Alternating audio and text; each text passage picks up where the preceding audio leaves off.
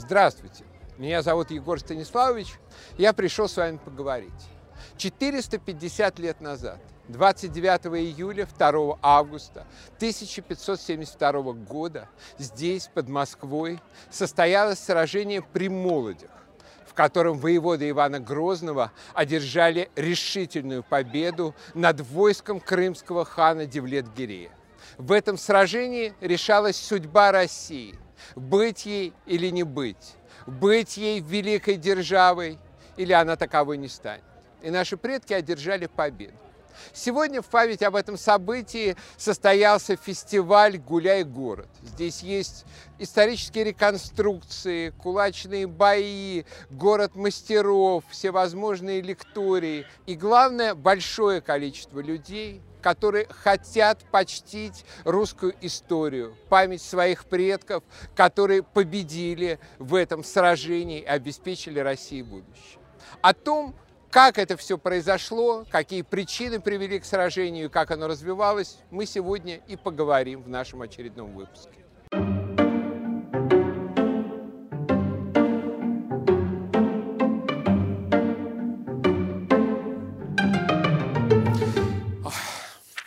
Силы русского оружия, отвага и стойкость русских воинов, мужество и мудрость воевод, трудолюбие и организаторский талант дьяков разрядного приказа, предусмотрительность и целеустремленность царя Ивана Васильевича решили вопрос в нашу пользу.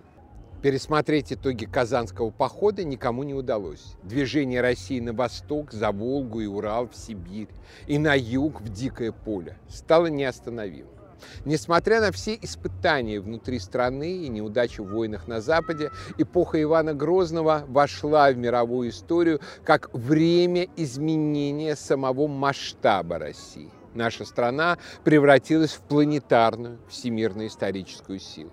Почему, несмотря на свое исключительное значение, битва при Молодях оказалась забыта? Ее не изучают в школах, она почти неизвестна нашим современникам.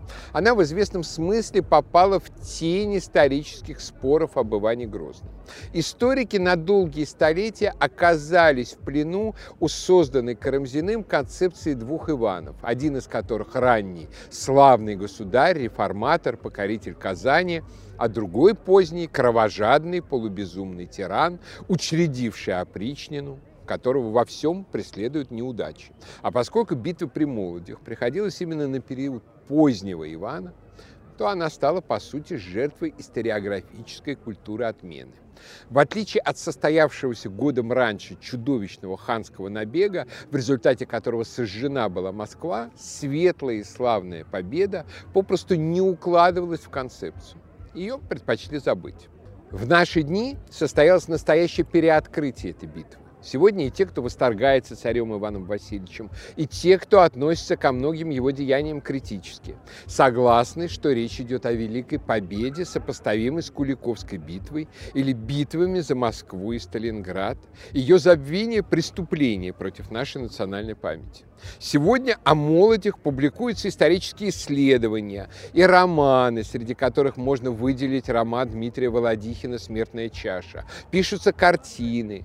Банк России к юбилею выпустил очень красивую монету. Но все-таки до настоящего увековечения памяти о битве еще далеко. На ее месте нет достойного полноценного памятника, а поле, которое заслуживает включения в число исторических ратных полей России, не имеет охранного статуса и периодически к нему подкапываются рейдеры и застройщики. Поэтому важно, чтобы память о Молодинской битве расширялась и крепла. Так давайте поговорим о том, что именно произошло 450 лет назад под Москвой и в чем было значение этих событий. Россия XVI века, Россия Ивана III, Василия III, Ивана Грозного и Федора Иоанновича была великой державой на подъеме. Обретя при Иване III независимость и национальное единство, страна начала расширяться. Создана была передовая для своего времени система приказного управления и самоуправления через губных старост. Изданы весьма прогрессивные для своей эпохи законы судебники Ивана III и Ивана Грозного. Они обеспечивали крестьянину равноправие и справедливый суд. Взять человека под арест можно было только с согласия его общины. Сформировалась одна из первых в Европе систем представительства, вошедшая в историю как земские соборы. Уже самые первые московские соборы представляли собой государственное совещание. Они приобщали к вопросам внешней и внутренней политики сотни людей, вплоть до рядовых помещиков и купцов тем самым резко расширялась сфера публичной политики, отмечает историк Михаил Кром. Создана была одна из первых в Европе постоянных армий, стрелецкое войско, поддерживавшее великолепную русскую артиллерию и многочисленную и яростную поместную конницу. Опираясь на эту армию, Иван Грозный взял Казань и Астрахань, поставив под полный русский контроль бассейн Волги и торговые пути на восток по этой великой реке. Одновременно северные порты России открыли ворота для торговцев из Европы, прежде всего англичан. Однако, в отличие от многих стран мира, соприкоснувшихся с ранней мировой капиталистической системой и порабощенных ею в качестве периферии, России при Иване Грозном и его преемниках удалось сохранить и даже укрепить свою независимость. Американский социолог и историк Эммануил Валерстайн отмечал, Иван Грозный пытался установить автономию российского государства от европейского мира экономики, и ему удалось. Он не пускал незваного гостя на порог достаточно долго. Россия стала на долгие столетия главным посредником европейской торговли с Персией, предупредила попытки западных купцов прорваться в Китай через Сибирь, получала огромные выгоды от экспорта главной валюты тогдашнего мира – пушнины. Но этой великолепной державой, становившейся глобальной силой, было две роковых уязвимости. Во-первых, западно-русские земли, захваченные в XIV веке Литвой и нуждавшиеся в реконкисте и возвращении России древнерусского наследия а во-вторых, южное степное подбрюшье, в котором шла тяжба за другое наследие, золотоордынское. Оппонентом России здесь было могущественное Крымское ханство, занимавшее не только территорию полуострова, но и причерноморские степи и часть Северного Кавказа. Крымские ханы претендовали на то, чтобы собрать под своей рукой все раздробившиеся части былой Золотой Орды и необузданных степняков Нагаев, и торговую прикаспийскую Астрахань, и отдаленную Казань. Польский король числился в крымских документах холопом и платил хану дань за владение Киевом. А вот русского государя крымскому приходилось называть братом. Ну, конечно, не забывая, что когда-то и тот числился золотоордынским улусником. При Иване III и хане Менглигерее Россия и Крым ненадолго оказались в союзе против Литвы и Большой Орды. Именно опираясь на этот союз, Россия смогла сбросить ордынское иго после стояния на Угре, произвести реконкисту части западно-русских городов, в частности Смоленска и Чернигова. Однако с исчезновением общего врага Большой Орды между Москвой и Бахчисараем началась вражда, не прекратившаяся до самого упразднения Крымского ханства с присоединением Крыма к России в 1783 году. Враждебность Крыма предопределялась как притязаниями на ордынское наследство, так и стратегическими соображениями, страхом перед усилением России. Московский короля извоюет, и Киев возьмет, и опричь нас воевать ему будет некого, рассуждали крымские мурзы с началом Ливонской войны Ивана Грозного. Ну а главное, в основе набеговой экономики Крыма лежала работорговля. Продажа рабов на восточные и западные рынки через контролируемую сперва генуэзцами, а затем турками Кафу Феодосию была основным источником богатства для крымских татар. Нападать на литовскую Украину было, конечно, ближе и легче но ее человеческие ресурсы были не бесконечны. А вот двигавшаяся в степь России с десятками тысяч ее крестьянского населения была опасной, но желанной добычей.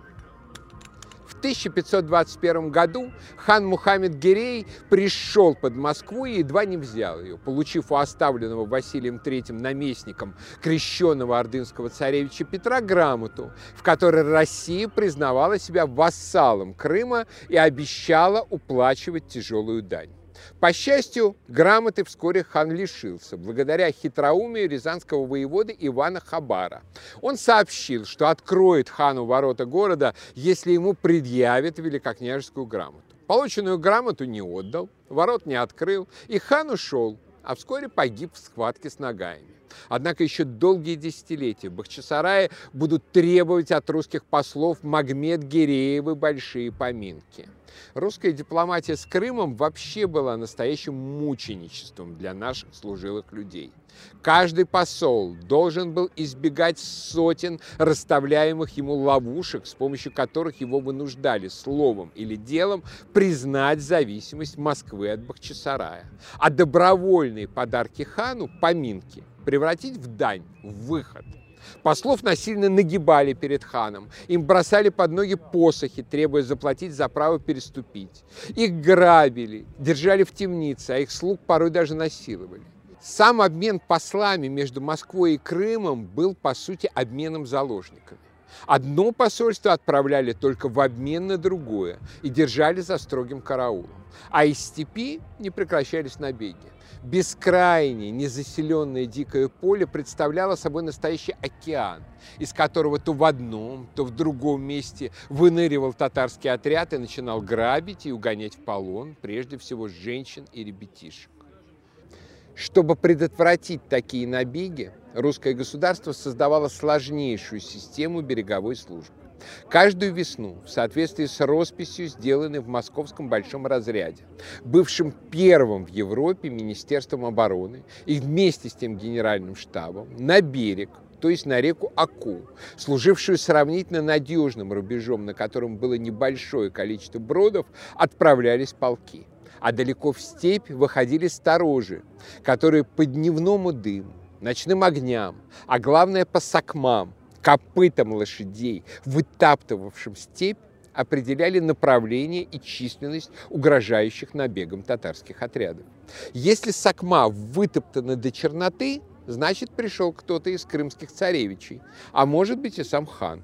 Для того, чтобы создать перед Окой укрепленное предполье, начато было строительство большой засечной черты, на которой чередовались естественные преграды и искусственно сделанные засеки, рвы, валы, надолбы, остроги и башни с пушками. Засечная черта позволяла выявить набеги до достижения татарами Оки определить направление их движения, спрятать за укреплениями хотя бы часть населения, а главное – задержать и перехватить набег на обратном пути, отбив полон. Главной задачей засечной черты было не столько выступить преградой, сколько снизить разведывательную неопределенность, заставить находников двигаться определенным маршрутом, где их легче было перехватить. Иной раз для снижения неопределенности использовались совсем экстремальные жертвенные способы. Готовый пожертвовать собою слуга государев нарочно попадался крымцам в плен и сообщал им под жесточайшей пыткой заведомо ложные сведения. Говорил, что русские рати есть там, где их не было, и что их нет там, где они были. Иногда таким способом удавалось заманить татар в капкан, ценой жизни героя, разумеется. Эта жестокая игра в кошки-мышки посреди бескрайнего степного океана длилась не одно десятилетие. Особенно она острой стала при хане Девлет-Гиреи, которого назначили в Крым волей османского султана с таким наказом. Да будут приложены ваши прекрасные усилия к защите и охране областей ислама и одолению нечестивых, неверных и упорствующих в пороке. Девлет-Гирей пытался предотвратить взятие русскими Казани в 1552 году, осадив Тулу, но был отбит русскими воинами. В 1555 году русская рать боярина Шереметьева и татарская рать во главе с самим ханом буквально наскочили друг на друга при судьбищах на севере нынешней Орловской области, имея трехкратное превосходство османских мушкетеров Тювкичи, артиллерию, Девлет-Гирей думал разбить добить русских. Но те, засев в лагере среди Дубравы, отразили все атаки, и, испугавшись вести о подходе царской рати во главе с самим Иваном Грозным, хан отошел. Россия начала давление на сам Крым. Русские судовые рати в 1556 году ходили по Днепру на турецко-крымские крепости Очаков и Ислам-Кермен, ныне Каховка. В числе воевод Ивана Грозного вошел Дмитрий Вишневецкий, казак Байда, считающийся отцом запорожского казачества. При поддержке царя он основал крепость на острове Хортица на Днепре и пару лет успешно оборонял ее от хана а потом совершал чувствительные набеги на другие области Крымского ханства. В 1559 году Даниил Адашев, брат влиятельного министра Ивана Грозного, по Днепру дошел до Крыма и разорил ханские владения. Освободил многих русских и литовских пленников. Казалось, еще немного, и Крыму уготована судьба ордынских улусов Казанского и Астраханского. Он окажется под рукой Москвы. Однако царь Иван Васильевич резко переменил внешнеполитический курс. Вместо крымских походов начались Ливонские войны, столь многообещающие поначалу и столь трагически завершившиеся. Еще недавно Алексей Адашев, главный сторонник крымского направления русской экспансии, уговаривал Литву вступить с Россией в союз против басурман и даже изъявлял готовность отказаться прародителевых своих отчин города Киева и иных городов русских, лишь бы Литва Москва вместе с Москвой выступила против Крыма. И вот он уже отправлен в опалу и умер в тюрьме. Сделал ли царь ошибку? Историки до сих пор спорят об этом. Одни ссылаются на то, что даже в конце 17 века крымские походы Василия Голицына закончились неудачей, так как логистическая поддержка армии в безводной степи оказалась невозможной. В XVIII веке 90% потерь, действовавшей на этом направлении армии фельдмаршала Миниха, пришлось не на неприятеля, а на чуму. На захват, а главное контроль Крыма сил России могло не хватить. Да и с его захватом Россия упиралась в тупик. Черное море контролировала могущественная Османская империя рывок в Прибалтику выглядел гораздо экономически перспективнее. Другие возражают, что если бы на крымском направлении были приложены силы, бесполезно в конечном счете потраченные в Ливонии, то крымский вопрос был бы решен а это означало бы сбережение всех бесчисленных народных сил, погибших и угнанных в плен в ходе крымско-татарских набегов в XVI, XVII и даже XVIII веке. Но это уже наше послезнание. Первоначально борьба за Ливонию и Полоцкий поход в Литву представлялись государю гарантированно успешными, и выбор был очевиден. Русский царь попытался помириться со своим крымским братом в кавычках, но тот выставил заведомо нереалистичные условия – передача Деблет-Гирею Казани и Астрахани, где сядут его родственники. На что Иван Васильевич разъяснял ему свое геополитическое положение в образе пяти сабель. Ныне одна сабля Крым, а тогда другая сабля будет Казанская земля, третья сабля Астраханская, четвертая Нагаи, а Литва не помирится и на пятая сабля будет.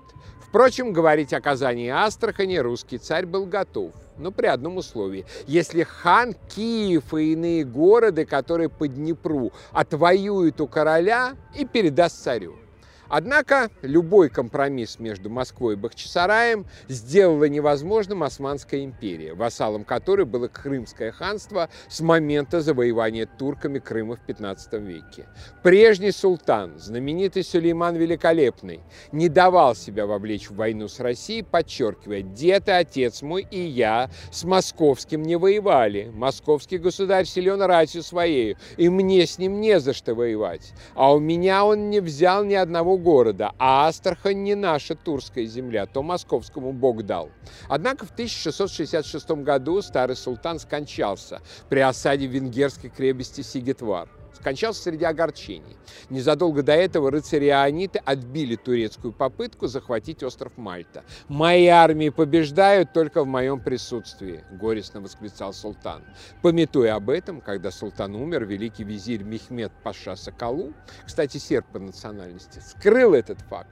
И не знающие о смерти правителя, янычары взяли Сигитвар штурмом и перебили доблестных защитников венгров. А Мехмед Паша поспешил к своему тестю, сыну Сулеймана Селиму, и обеспечил провозглашение его новым султаном.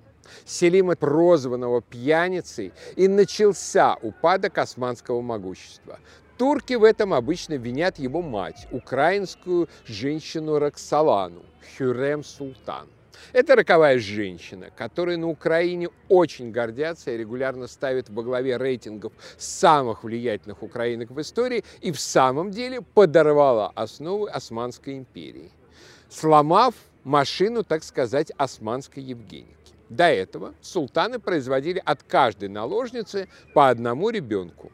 А после смерти повелителя взрослые сыновья устраивали настоящую резню, в которой побеждал сильнейший и хитрейший. Хюрем заставила Сулеймана официально жениться на себе, разогнала всех наложниц, настроила мужа казнить старшего талантливого сына от другой наложницы Мустафу. Так что к моменту смерти Хюрем у старого Сулеймана осталось всего два сына – Селим и Баизид, которые устроили настоящую междуусобную войну, в которой отец поддержал более послушного, но менее талантливого и энергичного Селима, похожего на мать светлыми волосами и пренебрежением к исламскому запрету на вино. Впрочем, обо всем этом можете посмотреть знаменитый турецкий сериал «Великолепный век», а можете не смотреть, там слишком много клюквы ошибок. Когда Селим стал султаном, он решил превзойти отца в самой трудной войне, войне с Персией, где жили еретики-шииты, страшнейшие враги турецких суннитов. Тут-то ему и дали хороший совет – идти с армией на Персию посуху через горы Малой Азии долго и хлопотно. Совсем иное дело – пройти морем через крепость Азов в реку Дон до переволоки на Волгу по реке Царица, захватить у русского царя Астрахань и атаковать из Астрахани персов по Каспию в духе будущего Стеньки Разина. Султану план понравился, и летом 1569 года через Азов на Астрахань две двинулись и янычары, и поместные турецкие конники-сипахи, и сильная артиллерия, и крымская армия во главе с ханом, и 30 тысяч рабочих для прорытия канала между Доном и Волгой, по которому должны были пройти турецкие корабли с тяжелой артиллерией и припасами. Всем этим войском командовал черкес Касим Паша, правитель работорговой Кафы, один из инициаторов похода. Однако, попробовав копать канал между Доном и Волгой, турки убедились в бесперспективности этого занятия. Всем турецким народам и за сто лет тут ничего не сделать, якобы восклицали они. К тому же строителям постоянно вредила русская судовая рать под командой князя Серебряного. В результате Касым Паша двинулся на Астрахань только с пехотой и конницей, и практически без артиллерии. 2 сентября турки подошли к городу, подтыкались об его укрепления, а 26 сентября уже бесславно отошли. Обратный поход на Азов шел через выжженные кабардинские степи. Сначала погибли лошади, потом начали гибнуть люди. В этом падеже турки обвиняли кримского хана Девлет-Гирея, якобы нарочно поведшего их по самым гибельным местам. Основания для таких подозрений были. Хан хотел отнять у Москвы Астрахань себе по праву Чингисида. Он совершенно не собирался отдавать ее султану и превращать ее в еще один ошейник на Крымском ханстве, каковыми уже были Азов и Кафа.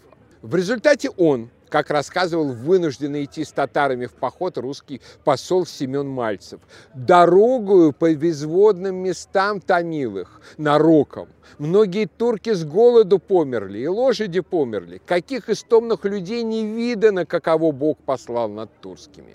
Коварство Девлет-Гирея для многих в Стамбуле было очевидно. И чтобы избежать обвинений, хану необходимо было проявить ревность в войне с Москвой. Тем более, что большой поход на Россию исключал вероятность нового турецкого прихода на Астрахань. Неожиданно для всех в том числе похожий для самого хана, этот поход закончился ужасающей русской катастрофой. Ханское войско двинулось для грабежа русских пределов. Однако случилось нечто необъяснимое. В ставку хана явились русские перебежчики, которые начали уговаривать его вместо грабежа русских окраин двинуться на Москву.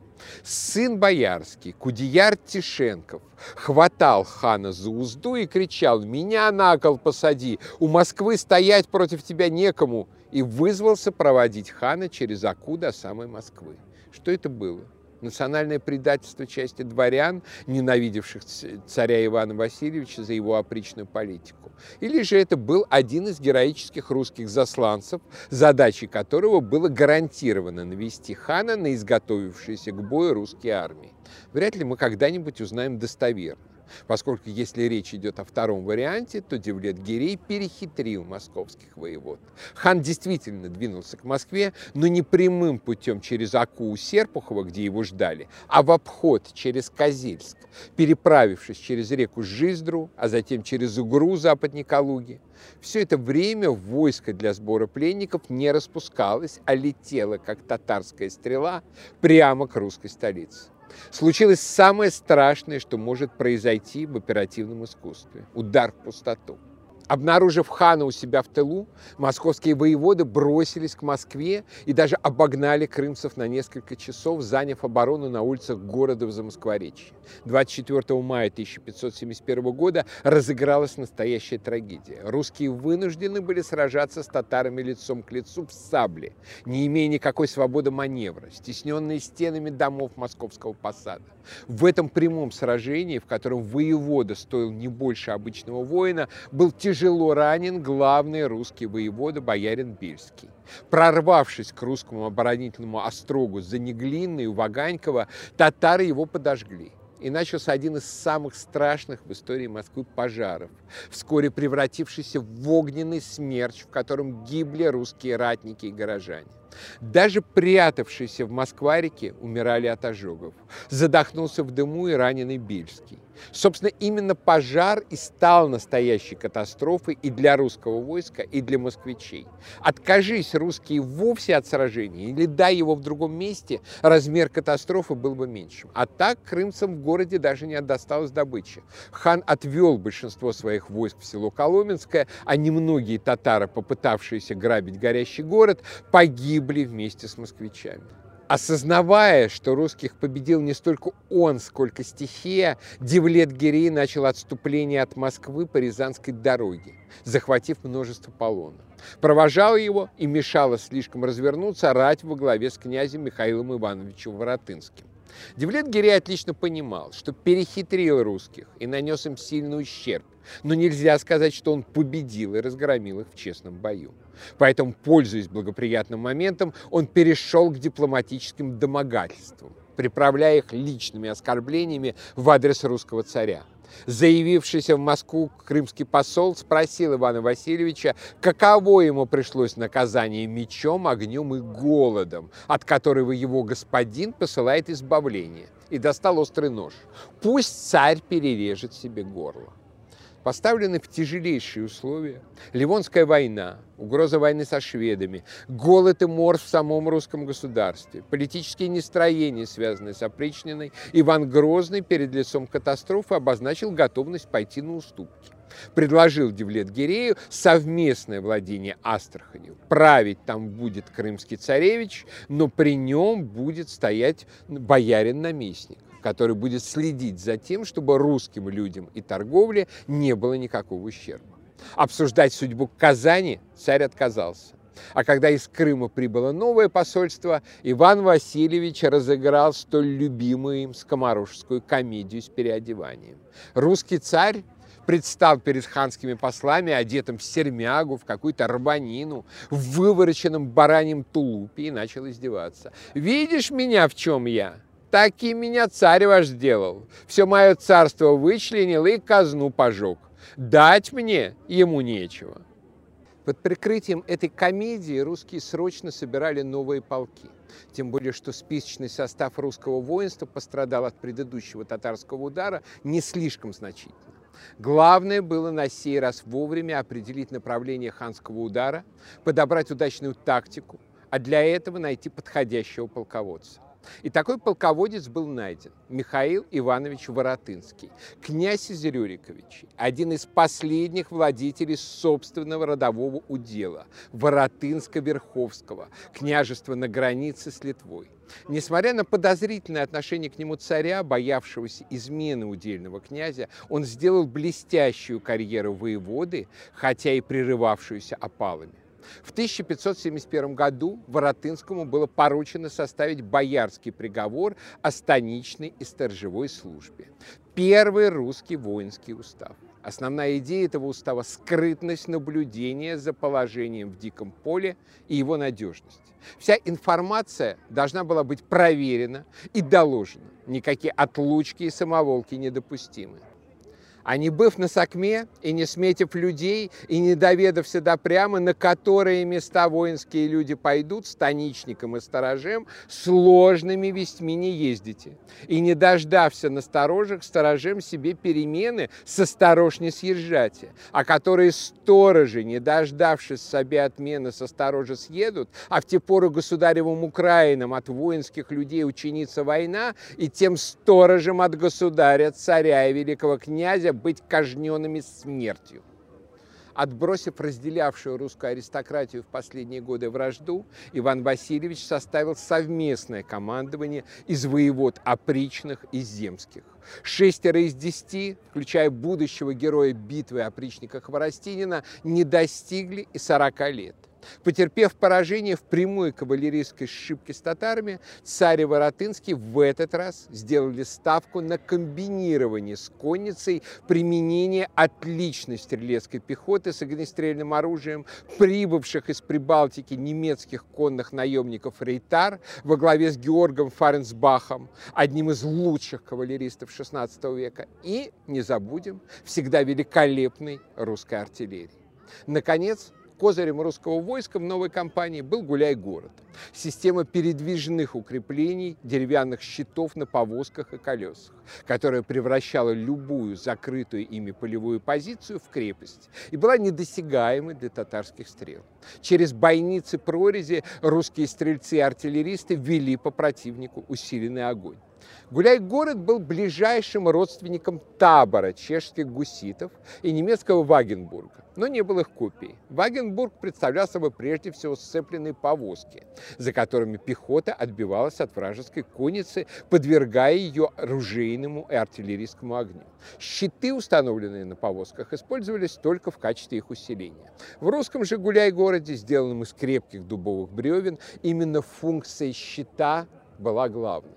В наказе Воротынскому о ведении боевых действий царь рассмотрел несколько возможных вариантов развития событий, в зависимости от того, где именно последует атака татар. Предпочтительно было остановить ее у бродов через реку Аку, но рассматривались и другие варианты. Главное, чего требовал царский наказ, навязать противнику бой в крепком месте – где будут оптимальные условия для действия русских пехот и артиллерии, а все роды русских войск будут тесно взаимодействовать. Достаточно часто такие благопожелания в инструкциях до кампании превращаются в ничто с ее начала. Но сражение при Молодях оказалось исторически уникальным еще и в том, что замысел совпал с воплощением. Воротынский разыграл Девлет Гирея как по нотам, хотя тот и старался удивить и ошеломить русских. Значительное крымско-татарское войско в сопровождении своей пехоты, тюфкичи, артиллерии, подмоги в виде свирепейших воинов степи Нагаев по Муравскому шляху мимо Тулы пошло к Оке. На сей раз хан особенно не скрывался. Он подошел к Серпуховскому перелазу на Оке и уткнулся в выстроенные русскими по берегу и на дне реки укрепления, за которыми стояла главная русская рать во главе с Воротынским. Казалось, что хан потерял нюх и пытается атаковать русских в лоб. Но нет. Встретив сопротивление, Девлет-Гирей разослал большую часть своей армии к другим переправам через Аку. Тегиберди Мурза во главе своих нагаев направился к Сенькину перевозу у впадения в Аку реки Лопасни. А Дивей Мурза, Дума Царева, как именовали его в текстах, форсировал Аку у деревни Дракина. Обходные корпуса татар сбили с позиции русские полки сторожевой и правой руки. В это время русские и татарские лагеря у Серпухова вели перестрелку через реку. Казалось бы, для татар было логичным окружить русскую рать под Серпуховым, однако это означало бы принять бой так, как русские хотели, на оборудованной позиции с артиллерией и пушками. Стремясь этого избежать, Девлет Гирей решил повторить прошлогодний трюк. Он бросил у Серпухова свою артиллерию, переправился с основными силами через Аку и двинулся к Москве, рассчитывая заставить русских пуститься на перегонки к столице и опять принять бой при невыгодных условиях. Однако Воротынский поступил иначе. Он бросил в погоню за татарами передовой полк, в котором первую скрипку играл окольничий Дмитрий Иванович Ковростинин, хотя и был в полку всего лишь вторым воеводой. Из довольно худородных ярославских князей Хворостинин выдвинулся в Полоцком походе Ивана Грозного и в опричнее, оберегавшей его от местнических споров. Храбрость и инициативность Хворостинина высоко ценили Воротынский и царь и сделали на него ставку, и он не подвел. Символом опричников была собачья голова. И вот в данном случае символ себя оправдал. Хворостинин буквально вцепился в крымский арьергард, которыми руководили царевичи. Побитые царевичи прискакали к хану и сказали, что к Москве идти не по что. Московские люди побили нас здесь, а на Москве не без людей же. Девлет-Гирей отделил от своего войска 12-тысячный отряд, который атаковал Хворостинина. Превратившийся из преследующего в убегающего, Хворостинин вывел татарскую рать на Гуляй-город. И русские по команде отвернули вправо, подставив преследователей под единодушный залп из Гуляй-города русское войско встало на очень продуманной позиции на холме у деревни Молоди, у Воскресенской церкви. Был поставлен гуляй-город, в нем выстроились готовые к залпу стрельцы, подготовились артиллеристы. При всем уважении, вряд ли Воротынский изобрел эту комбинацию на ходу. Скорее всего, это была домашняя заготовка. И Хворостинину с Воротынским удалось загнать татар в эту ловушку. И в те поры, загуляя, князь Михаил Воротынский велел стрельцом из пищали стрелять по татарским полком, а пушкарем из большого снаряда из-за пушек стрелять. И на том бою многих бесчисленно нагайских и крымских татар побили. Это поражение окончательно заставило Девлет-Гирея отказаться от марша на Москву. Хан остановился лагерем на болоте за семь верст за рекой Пахрой со всеми людьми. Однако русские начали его донимать и здесь, перестреливаясь из луков. «Травитесь», по выражению разрядной книги. А съемного боя, то есть ближней сечи, не было. Этими беспокоящими атаками Воротынский окончательно навязал Девлет-Гирею свою волю. Крымский царь воротился из-за пахры против государевых бояр и воевод. Виднейший ханский полководец Дивей Мурза похвалялся. «Я собос русский возьму, и как ужаснутся и сдрогнут, и мы их побием». В среду 30 июля началось дело великое. Татары раз за разом атаковали Гуляй-город. Однако их разили и русская артиллерия, включая стрелявшие чем-то вроде картечи дробосичные тюфяки, и стрелецкие пищали, и стрелы русской поместной конницы. В схватке погиб командовавший нагаями Мурза Теребердей. Разъяренный неисполнением своего обещания, на разведку выехал лично Диви Мурза. Всадник в богатых доспехах на дорогом коне был виден издалека, и русская поместная конница решилась на дерзкую вылазку. И Дивей Мурза своих татар стал отводить и скачет на Аргамак, и Аргамак под ним споткнулся, и он не усидел. И тут его взяли, и с Аргамаком нарядно в доспехе. Взял Суздалец, сын боярский Иван Шибаев, сын Алалыкин. Русские средневековые источники не так часто сохраняют имена рядовых участников сражений и удачливых героев. Но тут именно тот случай. Два дня после этой татарской конфузии тянулась неопределенность. Дивлет Гирей не знал, что предпринять. Эта оперативная пауза могла стоить русским дорого. Наше войско стояло скучно, провизии и воды не хватало. В полке хучал быть и голод людям и лошадям великой. Аще бы не Бог смилосердовался, не пошел царь вскоре назад, быть было великой беде. Крымское войско имело воды и провианта ничуть не больше. И Девлет-Гирею, конечно, надо было на что-то решаться. И тут сработала та самая излюбленная русскими в борьбе со степью стратегема. Жертва пешкой. Московский наместник, князь Токмаков, направил Воротынскому гонца с грамотой, в которой сообщалось, что идет ему на выручку рать новгородская многое. Бесстрашный гонец под пыткой показал, что во главе рати сам Иван Васильевич, а сам он лично видел боярина Мстиславского со 40-тысячной ратью, вошедшего в Москву. Мы можем только помянуть благодарной молитвой этого безымянного мученика. На самом деле Иван Грозный находился в Новгороде и готовился к худшему. К случаю, если воеводы, как и в прошлом году, проиграют, а Москва падет. В Новгороде были сосредоточены войска и царская казна. К тому же необходимо было не допустить удара со стороны Швеции, с которой кончалось перемирие.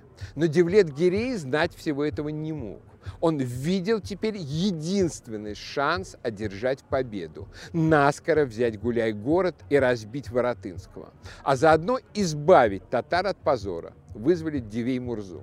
И татарове пришли к Гуляю и изымались у города за стену руками. И тут многих татар побили, и руки пообсекли бесчисленно много. Это уже была прямая отчаянная азиатская атака в лоб, в которой не было ничего не только от европейского военного искусства, но и от монгольской военной хитрости. И в этот момент Воротынский перевел сражение в Эншпиль. После общего залпа из пушек и пищалей, расчистившего площадку, конницы передового полка во главе с Хворостининым и немцы Ритара Фарсенбаха бросились на татар в атаку. В это же время сам Воротынский обошел атакующий гуляй-город татар по лощине с тыла и нанес им ошеломляющий удар.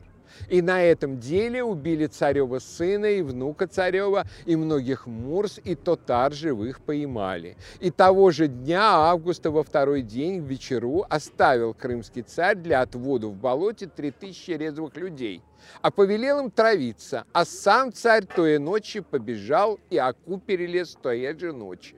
Гнаться за царем по степи смысла не было, это чревато было неожиданностями. Русские перебили оставленные для задержки отряды, взяли в брошенном татарском лагере богатую добычу и вернули полки на прежние позиции, не оставляя Девлет-Гирей шансов вернуться. В Новгород к царю Ивану Васильевичу отправился гонец с сообщением. Божией милостью и Пречистой Богородицы помощью, и московских чудотворцев милостивыми, и его царским счастьем и высокую рукою царя Крымского и царевича побили. Радость была по всей земле, и в Новгороде, и в Москве. И быть на Москве, и по всем градам радость неизреченная, молебное пение со звоном, и радостью друг друга ликующую. Крымский хан получил суровый урок. Все политические результаты сожжения им Москвы улетучились. Кривляясь и ерничая, он начал просить русского царя о мире. Мол, он пришел на Русь с посольством, но царские воеводы его не так поняли и зачем-то атаковали. Больше ханских походов Девлет-Гирей на Москву не предпринимал. В следующий раз крымцы появились под стенами русской столицы только в 1591 году и снова были разгромлены русским воинством. Если поражение 1571 года было типичным поражением оседлого народа от степняков, наподобие взятия Тахтамышем Москвы в 1382 году, то победа при Молодях продемонстрировала принципиально другой военно-технический, организационный и интеллектуальный уровень России по сравнению с Крымским ханством. Был составлен продуманный план войны, основанный на использовании новейших военных технологий порохового века. Смелыми и инициативными действиями воевод этот план был навязан противнику, который, несмотря на превосходство в силах, буквально разбился о русскую рать. Судьба главных героев Молодинской битвы Михаила Воротынского и Дмитрия Хворостинина сложилась по-разному. Прославленный молодями Воротынский был меньше, чем через год после битвы подвергнут опале и либо казнен, либо замучен до смерти. Причину далеко искать не надо. Удельный князь Рюрикович, прославленный полководец, не мог не казаться слишком могущественным и опасным. Дмитрий Иванович Хворостинин служил Отечеству еще не одно десятилетие, хотя не раз подвергался и позорным опалам царя, и чаще, чем кто-либо еще становился жертвой местнических споров, Иван Васильевич победоносного полководца не преследовал, отправлял в походы и на поляков, и на шведов, но и подняться высоко не давал. По-иному сложилась судьба Хворостинина при сыне грозного царя, святом Федоре Иоанновиче. Несмотря на репутацию слабоумного и блаженного, на деле одного из самых эффективных русских государей. Помогло и родство Хворостинина с могущественными Годуновыми. Он пошел вверх был пожалован в бояре, что для рода его уровня было неслыханной честью, назначен рязанским воеводой и руководителем всей южной границы. В 1587-1590 годах он выиграл у Швеции войну-реванш за былые ливонские поражения. К России возвратились Ям, Капорье и Ивангород. Она снова вернула себе выход к Балтийскому морю. Уставший победоносный полководец принял монашество и вскоре скончался. В нашей исторической памяти и трагическая фигура князя Воротынского, и Дмитрий Хворостинин с его блистательной историей успеха относятся к числу лучших полководцев, настоящих строителей великой русской державы, переломивших хребет крымско-татарской экспансии. Тяжелые и разорительные набеги крымцев на Россию продолжались еще не одно десятилетие и столетие. Но движение России на восток, через Казань, на Урал и в Сибирь, и на юг, вглубь, в дикое поле, было уже неостановимым. Один за другим появлялись в степи русские города – Орел, Кромы, Ливны, Оскол, Белгород, наконец, далекий Царев Борисов, вблизи которого был построен позже Изюм. Остановить завоевание России дикого поля Крымское ханство уже не сумело. Если от Куликовской битвы отсчитывается история независимой России, то Молодинская битва стала решающим поворотным пунктом становления России великой. Стало несомненно, что это начавшееся после взятия Казани движение уже не может быть и не будет прервано. Знаменовала битва при Молодях и рубеж в экспансии Османской империи. Незадолго до Молоди, 7 октября 1571 года, у берегов Греции состоялось морское сражение при Лепанто, в котором османский флот с приданными ему алжирскими пиратами был разгромлен христианским флотом Священной Лиги из Испании и итальянских государств во главе с Доном Хуаном Австрийским. В этом сражении получил рану автор Дон Кихота Мигель Сервантес де Саведра, писавший о себе в третьем лице.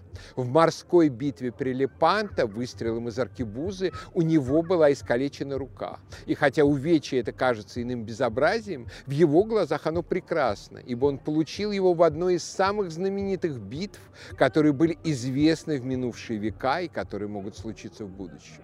Сражение при Лепанто показало христианским народам, что турки не непобедимы и затормозило наступление полумесяца на крест в Западной Европе. И в некотором смысле Лепанте и Молоди – это сражения-близнецы, обозначившие пределы экспансии османов и их союзников. Великолепный век закончился. Однако Великой Испанской империи на западе Европы после Лепанта так и не состоялась. А вот Великая Российская империя на востоке после Молодей стала реальностью, который никто отменить не может и по сей день, как бы ему этого не хотелось. И за это мы должны благодарить всех воинов и воевод, павших и выживших, и, безусловно, победивших в этой великой битве. А пока я прощаюсь, но наш разговор не кончен.